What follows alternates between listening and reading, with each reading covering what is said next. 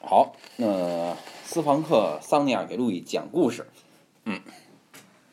今天我要讲一个跟心理学有关的故事，哦，嗯，但它还是童话。哦我们还要进入从前模式。好好好啊，嗯就从前故事呢跟这个莴苣有关系，莴就是苣，一种植物吃的菜。对对对对对，在童话里最常出现的菜就是莴苣。对对，它主要的一个原产地就在地中海沿岸，嗯就在嗯欧嗯洲啊，嗯这神话对产生的地方、嗯，哎，那莴苣长得是跟今天的莴笋很像吗？啊，就是那啊东对西，对就是上那面有个叶子，下啊边有对根对棍儿对，哈、 OK，OK 它长在土里头要往对外对对拔的，对跟大地中萝卜海似的出产啊的。莴苣嗯嗯，它为什么那么神奇呢？嗯就是因为它有一一部分在地里哦，啊看不见。啊，对，看不见啊。就说呀，从前呢，嗯有三个姑娘，嗯她们出生在一个贫苦的人家，嗯她每天呢就靠去挖莴苣，嗯啊，然后去换钱嗯生活。嗯这有一天呢，嗯这个大女儿啊，嗯就去挖锅挖莴苣了，嗯她就挖呀挖呀，很开心哈、啊，挖呀挖呀，就挖到了一颗特别特别大的大莴苣、嗯嗯啊，就使尽了全身的力气、啊，把这个莴苣给拔出来了。嗯哎，这个拔出来之后就发现，嗯，地里头啊有一扇门，哦啊，就像《爱丽丝梦游哦奇境》哦在哦花园里的那嗯种哈、然后他就门儿打开了，嗯发现嗯，嗯还有一条路路嗯啊，顺着个台阶，嗯就下到了地嗯，底下。那就更像爱丽丝了。嗯，对，下到下到了地底下，然后这个时候他就看见了呀，有一个宝座，啊嗯，宝座上坐了一只龙哦龙啊，这个龙看见他的时候说话了，嗯说这个啊，我闻到了人味儿哦啊，这姑娘就说啊，说这个我是来挖莴苣的，嗯嗯嗯不小心闯到你家里了，啊，这个你不要吃我呀，嗯这个龙说：“嗯，说这个既然你是来挖莴苣的，也没事儿。一会儿我要出去打猎，嗯你在家给我看家吧。嗯呃，我给你准备了午饭嗯啊，午饭啊，嗯这午饭什么呢？嗯啊，说我给你准备了一只手哦啊，你我哇回来之前你要把这只手吃了。哦要是你能把这只手吃了，我就娶你当老婆。啊哦姑娘没办法，打不过他也出不去啊。嗯然后说 好吧，啊这这这龙就出去打猎了哈。嗯然后这姑娘就在这儿想，哎，下不去嘴呀，嗯锅里煮的哈，怪吓人的。哎，想哎怎么办？也不能真吃这只手，又怕这个龙回来嗯是吧？杀了他。嗯然后呢，他就想，哎，我把它冲到厕所里哦啊，他就把这只手扔到了厕所里哦啊，冲了，冲冲走了，嗯哎嗯没了嗯，反正也行，我来应付差事吧。啊傍晚的时候，这个龙就回来了，说，嗯，你有没有吃那只手啊？嗯啊，这个姑娘就说吃了呀，很好吃的。嗯啊，这个龙就说，嗯，啊手啊，你在哪里？啊，这个手就在回答说。我在厕所里， 这个龙跳，嗯，你骗我啊！然后就把说把这个姑娘头砍下来了，哦啊，扔到了一个房间里，把门哦锁上了。啊哦，这大这大闺女就没回去嘛，这天挖莴苣，这家里的人急得团团转，嗯啊，第二天就派二女儿出来了，还是在这挖莴苣，啊，二女儿就一边挖一边哭啊，嗯就觉得这个这个啊，这个挖莴苣把这个把这个啊把这个大姐姐嗯都弄失踪了，很难过，啊，挖着挖着呀、啊，就又看到了一个嗯特别大的莴苣大莴苣，对啊，他也使劲嗯儿拔，还能卖不少钱哈，拔完了呢，也看到底下有扇门，嗯啊，他就也进去了哈，说他们是一家子嘛，嗯啊，进去了，进去了啊，肯定就看见了那个龙嘛，嗯啊，就说，哎呀，我我是来挖莴苣的，嗯我姐姐昨天也是来挖莴苣的， 是不是是不是也来这儿啊没回家呀？嗯啊，这龙说，嗯，昨天没听我的话，头已经被我砍下来了，哦说那个你在这儿给我看家，嗯呃，给你准备了午饭，嗯啊，这二二小姐啊不是二二这二闺女吃不下呀，啊，嗯这也没办法，说什么午饭啊，说啊，我这有条胳膊啊，炖在锅里呢，哦嗯我回来之前你得吃下去，要是你没吃下去呢，我就回来把你脑袋砍下来。嗯嗯你要是能吃了，我就娶了你当老婆。哦哦啊啊，龙就走了，走了。这二小这个这个二闺女啊，嗯就就看着这个胳膊，那、太吓人了呀，吃不下呀。你觉得她应该怎么办呢？如果是你，这是嗯冲到马桶里冲嗯到马桶里，你没哦有一些更有建设性的意见？嗯不过胳膊放在马桶里，它有点儿那什么嗯啊。这次是塞在烟囱里，呃，不对，地下没有烟囱。这次是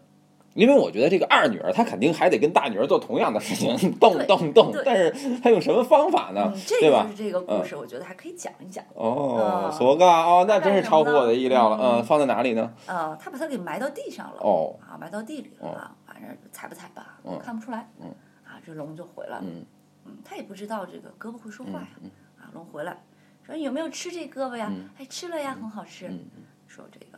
啊，龙就喊。胳膊你在哪儿？嗯胳膊就说我在地底下呢。啊，就这样，好，你又骗嗯我是吧？胳膊又把他头砍下来了啊，然后啊关到一个门儿里啊。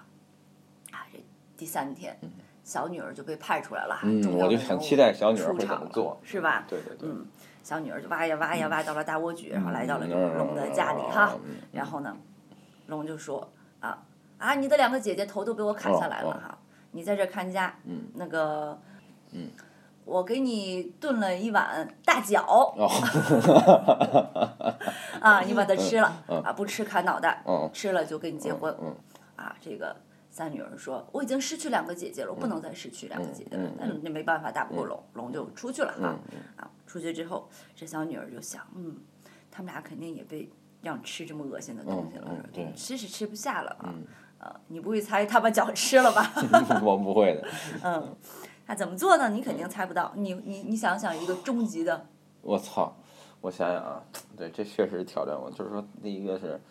那个冲马桶里，第二个是冲进。显然，他这次不能再把这个脚啊、给藏起来了，嗯嗯对吧？因为啊，我一看，如果他给他炖的一张嘴啊，我觉得他还可以跟这嘴说话，啊啊，但是炖这脚呢，他就没没法给他说话了。啊，我觉得，哎呦嗯我操！四、三、二、一猜，猜不出来，嗯好，嗯这个小妹妹就嗯很聪明，她就拿来一个捣蒜的那个小坛子，哦然后呢，她把这只脚给捣成了肉酱，哦啊哦哦，这么残酷的答案我想不到对啊，！捣成了肉酱之后呢，把它装在了袜子里，然后呢，把它绑在了腰上，啊，肚子上，哦啊哦哦啊，就这么着，啊，晚上的时候啊，哦龙就回来了，嗯龙就问，啊，说你吃没吃那只大脚呀？嗯还说吃了吃了，我现在还咂巴嘴儿呢。嗯说这个，嗯，好，那我们试试看。大脚，你在哪儿？嗯，哎，大脚就回答说：“我在这个姑娘的肚子这里呢。”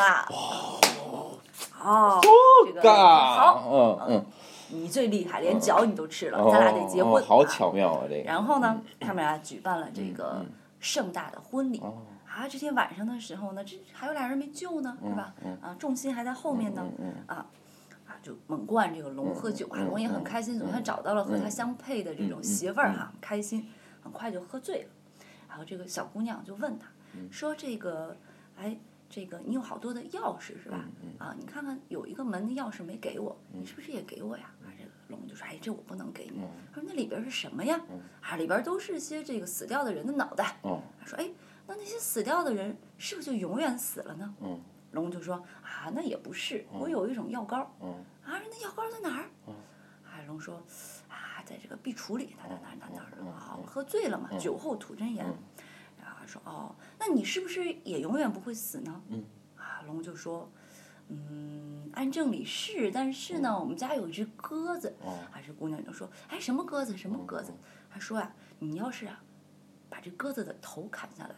你会把它的头扒开，你会里边发现一只蛋。哦你把那只鸽子蛋呢，在我的头上把它给磕碎了，哦咔嚓一声，我就死了。哦小姑娘一听，赶紧上上这个这个家里翻个底儿朝天啊，龙都睡着了，还总算找到了一只这只鸽子嗯，把它头砍下来，哎，都能剁成肉酱，这个砍头不是什么嗯事儿对哈对对不是什啊么事儿，把这把这个头里果然有一个鸽子蛋嗯，然后呢，趁着这个龙睡觉，咔嚓，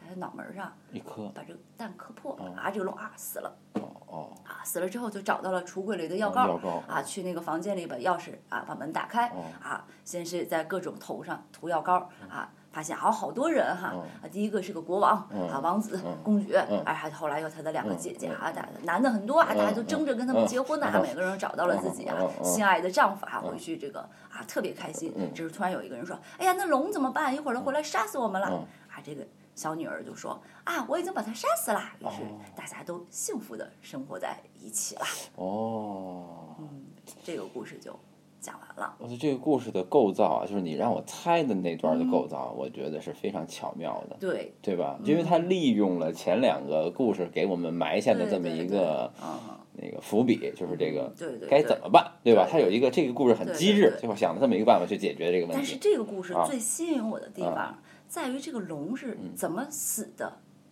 啊我觉得这个他想的特别的精彩，嗯，就是你杀死一只鸽子，啊鸽子的头里有个蛋，然后对你这个对蛋对嘎嘣一声，对，这让我想到了另外一个故事那，什么故事？就是比干是怎么死的。そうか。比干是怎么死的？比干，就《封神榜》里那个比干，比干，比干是他被心心被挖了。然后他还没死，没死他后来怎么对死的？后来他就到到到路上，走在路嗯上，看见一个叫卖的人，叫卖无心菜。啊，然后这时候他就问人：“这菜没心，他怎么吃啊？”然后于是这人就告诉比干说：“那人要是没心，他怎么活呀？”比干一听，大叫一声，落马而死。对，嗯他的死法跟这只龙一样。你想，一个鸡蛋怎么能把龙杀死呢？这个东西叫做心理暗示，或者啊叫做催眠啊啊。于是呢，我就在这个故事里面找到了催眠这件啊事儿。因为比干呢嗯，啊，如果他没有想到没有心的人，嗯嗯没有意识到自己失去了心，对是嗯吧对？嗯他是不会死的。是的，是吧？那么这只龙呢，嗯也是事先预示了这样，它会断送自己性命的一个场景，将这个场景再度发生的时候嗯，它就咔，它就死了，是吧？哦，啊啊，这让我想到了这个催眠。那话说这个，所以我就想谈谈这个催眠哈。嗯话说这个催眠呀，最早的时候啊，在这个古希腊嗯呀、古埃及都有。当时在这个神殿里面还专门有这种催眠室，嗯然后就有一个生病的人哈，你去用这个啊催眠，其实对他说话嗯嗯啊、嗯心理暗示这样的嗯嗯方法哈，他就他的病就可能嗯好，是吧？那么在中国的，据说这我也查了点资料，嗯嗯嗯嗯在这个《黄帝内经》里边儿也说啊一些治病，《黄帝内经》就是讲怎么养生啊、治病。其中有一个就是说治嗯病可以通过这个祝由，祝由是什么呢？就是咒语，嗯啊，就跟你念咒，然后你这个病啊就好了。嗯那我也把它理解成为一种啊，我们现代的对这个对心理心理场暗示哦是吧？哦心理哦暗哦嗯示啊，这个这个当然很长时间它都跟那个啊巫术啊跟那些东西都联合，就就是结合在一起嗯啊，它跟这个神话神话里面有特别多类似于这样的一个哦心理嗯暗示呃心理暗示的桥段，但是我们小朋友读了嗯会把它当做是真的，对但是呢，你为什么会相信它呢？我相信这里面有一个心理暗示的一个呃机制。就像在这个路易十六的时候，还有一个人哈，叫麦斯默啊，他是一个奥地利人，他也是最早使用暗示的这种现代催眠的这种人。他是怎么说呢？他用他发明了一种治病的方法，叫做导磁术。嗯，他认为所有的恒星啊、行星啊，形成人身边形成的磁场啊，是应该是一个平衡的。但你不平衡的时候啊，你这个人就病了。然后呢，他就他治病的办法呢，是一块磁铁，他用这个磁铁把你这种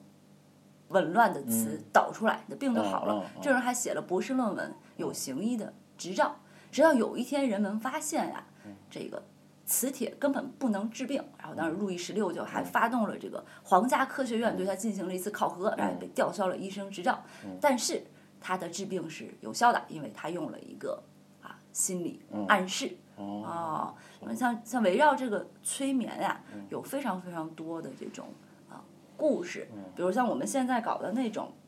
培训、洗脑嗯心啊理，都是这嗯个催眠，这是现代催眠里面一个特别流行的一个流派，就是以前人们认认为人必须跟凝视啊，跟这个呃。这个语言暗示结合起来，你就先进入一种恍惚的状态，然后才能催眠你。啊，还有一个人呢，叫这个这个埃里克森，他是弗洛伊德的一个徒弟，他就说叫提出一种叫随意性催眠，就是他可以不进入恍惚状态，直接催眠，啊，就跟我们那些那个传销啊，就就就见你就这么给你催眠，对对对是对吧，就那些传销那里边都是这样，他不会先让你啊，先先让你进入到一个什么那个员工培训呐、嗯商业培训呐、里面都用到这个这个随意催眠的一嗯个呃技能哈、然后呢，啊，其实跟这个故事有点关系的，嗯就是很多影视剧里面也有催眠的主题嘛，什么催眠大师啊，什么什么。嗯嗯催啊眠对，但这里面就有一个问题，催眠能不能让你死？そう吧嗯，这是催眠的一个边界，我是觉得。就是催眠干过很多事儿，但是那你觉得比干的死是一种催眠的死吗？我在这个呃框架里面嗯呢，我觉得比干的这个死法呢，是在一个催眠的这个结构成立的一个嗯基础上，它才能够成立。因为我们在读比干这个是的故事是的的时候，是的我没有质疑，对，我们觉得它这个编排非常的合理对对嗯对对，但其实它并不符合逻辑，对吧？嗯对嗯，比干的这个原理啊，它是一个就是就是现代的那个完形心理学的一个嗯就是心理场嗯，这个原理，啊就是说，比如说啊，就是说同样这个这个这个两个东西吧，嗯就是两个东西，是吧？一个它可能既圆又方，对吧？嗯但是当我给了你一个心理暗示啊，就是实际上给你建立一个心理场，它是圆的的时候，嗯这时候你心理场就会把世界上好多东西事物给同构成圆的，嗯嗯是吧？然后但是这个心理场，当心理场告诉你这个东西是方的的时候，嗯你就会把好多东西都给同构成方的，嗯嗯对吧？就是就是这样，这这这个是一个心理场。嗯然后呢，我觉得比干这个故事呢，它是这么一个心理场。嗯嗯我觉得比干的这个催眠，因为你刚才既然已经触碰到催眠的边缘了啊，嗯就是这个催眠会不会让你死？嗯那么呢，这个时候其实就是在我我我我就去重新想比干这个问题。嗯我认为比干这个问题不是催眠让他死的，嗯是催眠让他活下来的。哦，就是姜子牙呀，当时比干那个那个妲己要挖他的心的时候，当时当年姜子牙给了他一符，啊，对吧？然后后他妲妲己呢挖走了他的心以后啊，啊哎，他就把姜子牙这符贴在胸口啊，了，没事儿，因为姜子牙之前告诉过他，嗯你只要贴了我这符就没事儿。哦，但是姜子牙他也不知道以后会发生什么，啊但这是个就就是是给无知啊对这个实际上给了啊比他干在一心理心场里，对对就是对告诉对你这事儿没事儿。啊然后比干贴上这符以后呢，就觉得操我没事儿，啊，我没事儿了。啊但是这个符被妲己又使了一招，就是啊让卖无心菜这事儿啊把它给攻破了，啊，于是他就死了。所以他的死，他不是心理场或者说啊催眠让他去死，嗯，而而是催是把它眠给让他瓦还解没掉有了死是。吧？啊，对，而当他瓦解掉这个催眠以后，这个人死了。所啊以说，就是说，像你刚才讨论的这样一个东西啊，啊，催眠会不会让人死？嗯我认为这件事情是一个悖论，嗯嗯就是悖论。嗯嗯，悖论是什芝诺么呢？的就那个是吗对，就是有各种各样的悖论，啊什么芝诺的啊什么非史不登啊悖论呐、啊什么蒙面人悖论呐、啊等等等等各种悖论。嗯嗯这悖论实际上就是说我从两个角度去看问题嘛，嗯对吧？嗯这个从两个角度去看问题，这个两个角度看问题，每个角度都是对的，嗯但是放在一起呢，它是矛盾的，嗯对吧？你知道咱们刚才为什么咱们能论证出催眠能让这个比干他活嗯活，对吧？就好像说我能催眠你变成一个桃子，嗯你能催眠我变成一个苹果是嗯一样的。嗯就是在我催眠你的时候，你脑子里是知道桃子这个东西的，嗯，就在你的意识里是有桃子的，而在我的意识里有是有苹果的，所以嗯我能催眠你变成一个桃子哦，你能催眠我变成一个苹果。那么姜子牙的符能够催眠比干说他不死，嗯嗯嗯是因为在比干的这个意识形态里有活着的概念。嗯，他知道活着是什么，所以这个当我自己心理场一被催眠的时候，我就知道，